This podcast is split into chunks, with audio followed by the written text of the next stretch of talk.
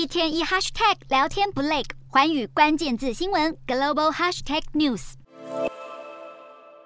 二零二二年诺贝尔经济学奖，台湾时间十日揭晓，由三位美国经济学者共获殊荣，其中一位是现年六十八岁的前美国联准会主席伯南奇。伯南奇曾在二零零五年出任白宫经济顾问委员会主席，并在二零零六年到二零一四年之间担任联准会主席。他在任的最大作为就是带领美国度过二零零八年金融海啸。伯南奇接任联准会主席时，美国开始浮现次级房贷风暴，并在短短两年后演变成自三零年代大萧条以来最恶劣的金融危机。当时多间如雷曼兄弟的大型金融机构纷纷倒闭，引发全球经济衰退。对此，伯南奇祭出量化宽松政策因应，将利率维持在低点，鼓励消费者支出以刺激经济，并经由联准会大量买进美国公债，对金融市场注入更庞大的基金，才阻止2008年金融海啸恶化成第二次的经济大萧条。不过，伯南奇主政下的创举也引发不少争议，因为过多资金涌进新兴市场，造成股价和房价双双飙涨。到了2013年，随着金融危机解除，加上经济稳健复苏，伯南奇也宣布量化宽松政策即将退场。不过，这却引爆一场退场风暴，导致股市、债市以及货币汇率大跌，再度引起金融市场的恐慌。最后，直到伯南奇二零一四年卸任时，量化宽松政策依然无法功成身退，还慢慢催生金融泡沫，累积通膨压力。伯南奇卸任后，转往华府智库布鲁金斯学会任职，成为研究三零年代全球大萧条的学者。如今，伯南奇恰好在联准会货币紧缩速度与威力争议连连之际摘冠诺贝尔经济学奖，除了表扬他的贡献之外，可能还另有意义。